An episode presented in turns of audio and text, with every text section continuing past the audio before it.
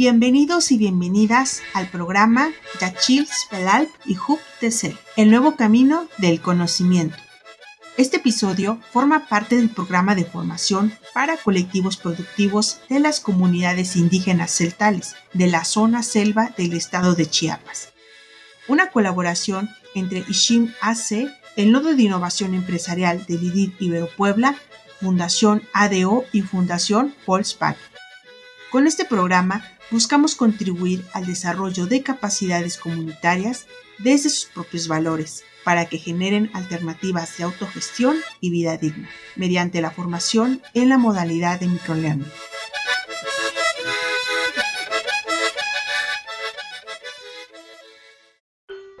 La neumonía. Hoy hablaremos sobre la neumonía, el qué es, sus síntomas, causas y consecuencias.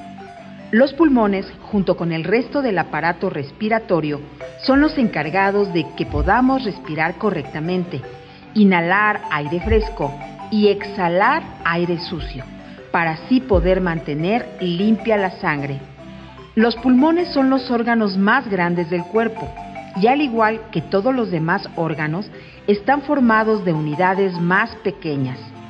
Las unidades que forman los pulmones se llaman alveolos, y son los encargados de intercambiar el oxígeno del ambiente por el dióxido de carbono que producimos una vez que exhalamos. De esta forma, el oxígeno puede viajar a todo nuestro cuerpo. La neumonía es una infección en uno o ambos pulmones y esto provoca que los alveolos pulmonares se llenen de líquido o pus. Las bacterias son las causas más comunes. La neumonía bacteriana puede ocurrir por sí sola o puede desarrollarse después de haber tenido infecciones virales como gripe. Por esta razón, es necesario tratar cualquier infección en vías respiratorias para evitar que se complique en una neumonía. La neumonía puede ser leve o grave, según el tipo de germen que causa la infección la edad de la persona y su estado general de salud. Causa dificultades para respirar, hablar adecuadamente y lastima el tejido de los pulmones. Cualquier persona puede tener neumonía, pero ciertos factores pueden aumentar su riesgo. La edad.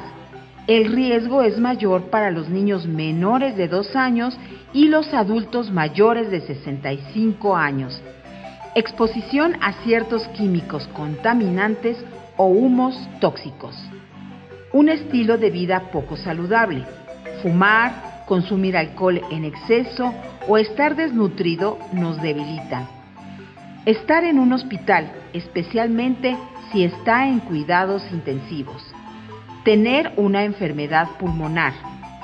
Tener un sistema inmunitario debilitado tener problemas para toser o tragar por un derrame cerebral u otra infección, haberse enfermedado recientemente con un resfriado o gripe. Los síntomas de la neumonía pueden variar de leves a graves e incluyen fiebre, escalofríos, tos, generalmente con flema, sustancia viscosa que proviene del fondo de los pulmones, dificultad para respirar, dolor en el pecho cuando respira o tose, náuseas y vómitos y diarrea. Los recién nacidos y los bebés pueden no mostrar ningún signo de infección, en cambio, otros pueden vomitar y tener fiebre y tos. Pueden parecer enfermos sin energía o estar inquietos. Los adultos mayores, por el contrario, pueden tener síntomas menores y más leves. Las bacterias son la causa más común. La neumonía bacteriana puede ocurrir por sí sola o puede desarrollarse después de haber tenido ciertas infecciones virales, como resfríos o gripe. Por esta razón, es necesario tratar cualquier infección en vías respiratorias para evitar una enfermedad como esta. Cualquier persona puede tener neumonía, pero ciertos factores pueden aumentar su riesgo. Su edad. El riesgo es mayor para los niños menores de 2 años y los adultos mayores de 65 años. Las vacunas pueden ayudar a prevenir la neumonía causada por la bacteria neumocócica o el virus de la gripe. También puede tener una buena higiene, no fumar y tener un estilo de vida saludable. También puede ayudar a prevenirla. Lo principal es atender cualquier enfermedad respiratoria a tiempo y cumpliendo bien con lo indicado, para que no queden restos de algunas bacterias que se sigan desarrollando sin darnos cuenta.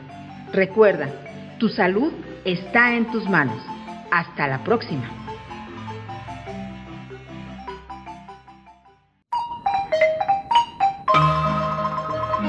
Agradecemos tu tiempo y atención. Escúchanos en nuestro próximo episodio. Otra economía es posible.